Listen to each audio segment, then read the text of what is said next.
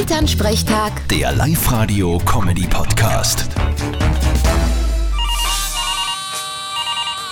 Hallo Mama. Grüß dich, Martin. Du, der kleine Ferl möchte unbedingt mit uns ins Kino gehen, weil da der Film rennt, da mit dem kleinen Hund. Paw Patrol, stimmt. Auf das fahren die Kleinen voll ab. Ja, schon, aber ich weiß nicht, ob das gut ist. Ich hab gelesen, dass da jetzt schon öfter Kinder plärrend rausgegangen sind, weil der Film zu nervenaufreibend ist. Aha. Naja, die Kinder halten auch nichts mehr aus.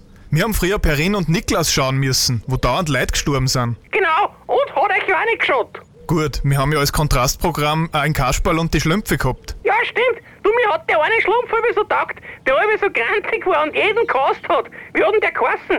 Ich glaube, das war der Wiener Schlumpf. Echt? Sicher. Vierte Mama. Bitte, Martin. Elternsprechtag. Der Live-Radio-Comedy-Podcast.